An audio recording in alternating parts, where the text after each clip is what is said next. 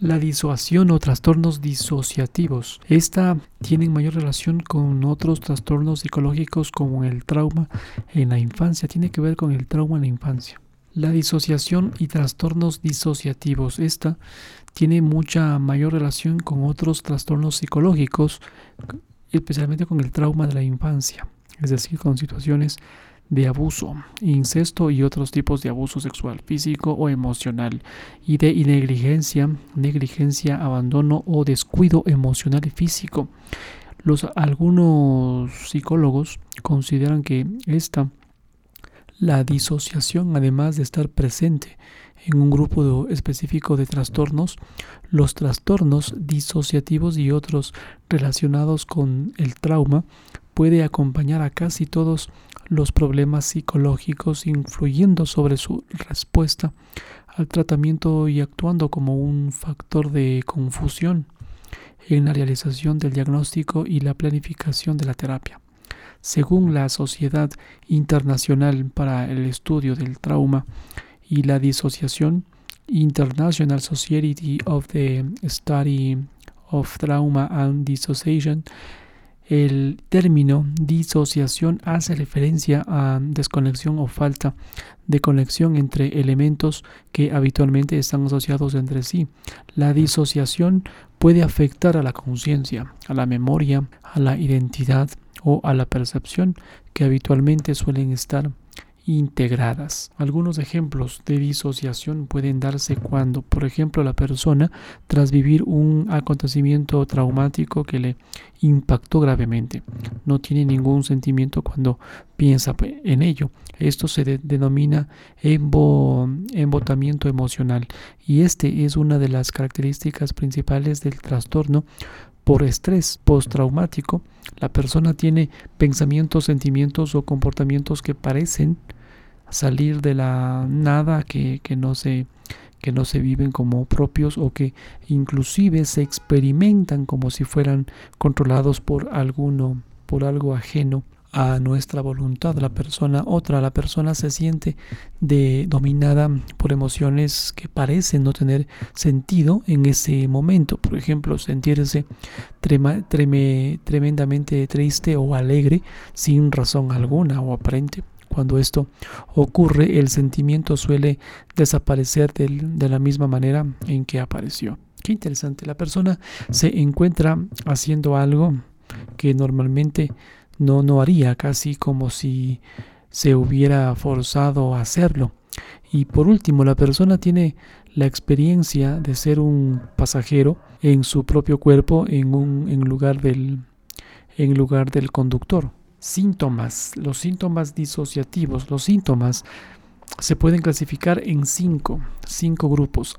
Amnesia, despersonalización, confusión de identidad e incluso alteración de la identidad.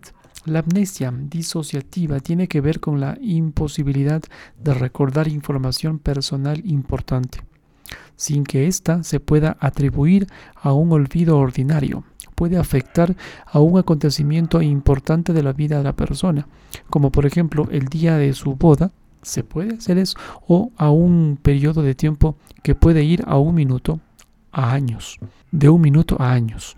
También existen microamnesias en las que se recuerda, por ejemplo, una discusión en la que se participó o se olvida de un momento a otro el contenido de una conversación.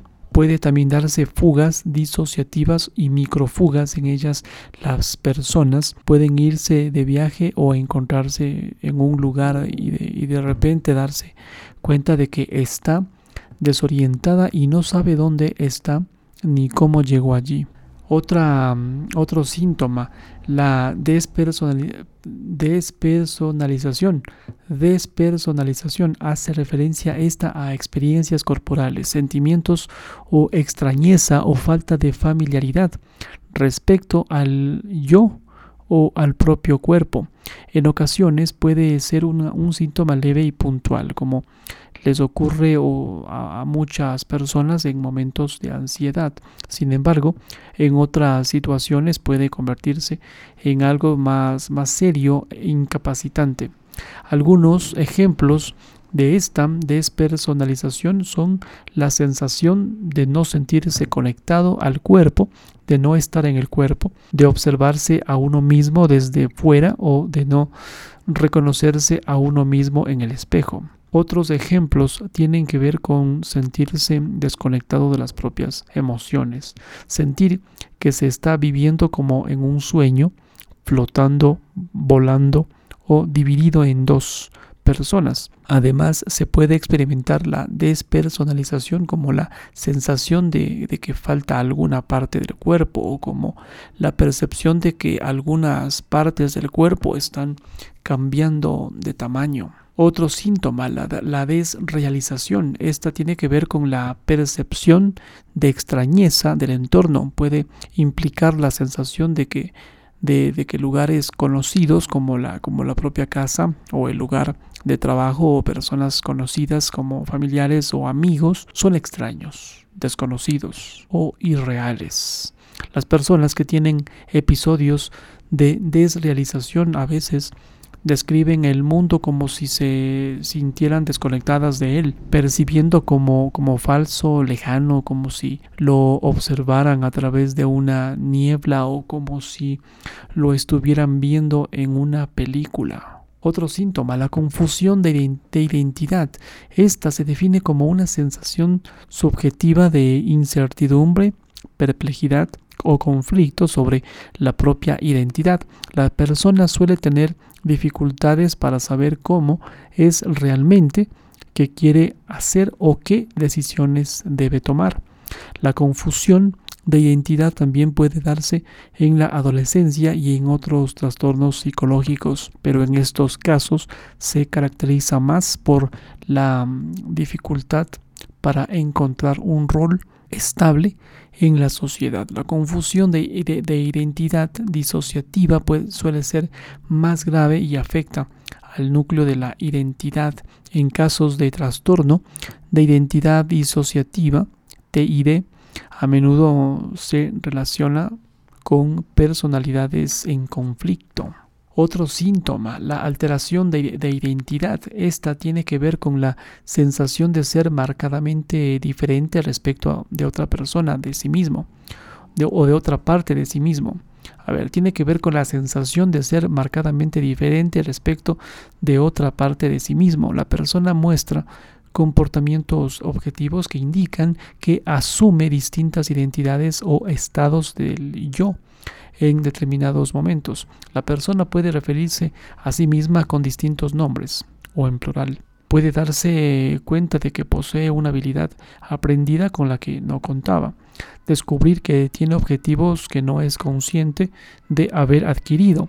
Puede además ocurrir que otras personas le llamen por un nombre diferente al suyo o que le cuenten que ha estado actuando como una persona totalmente diferente. En cuanto al tratamiento de, esta, de la sintomatología disociativa, los síntomas aparecen como consecuencia de la ruptura o desconexión que se produce durante el trauma. El objetivo fundamental del tratamiento se centra en lograr la integración de los elementos disociativos de modo que la persona consiga vivir de una forma más sana y adaptativa para ello se lleva a cabo un abordaje específico basado en la estabilización que incluye psicoeducación, consolidación y o desarrollo de recursos psicológicos, autocuidado y trabajo con las partes disociadas, el tratamiento del trauma y la integración final de la personalidad.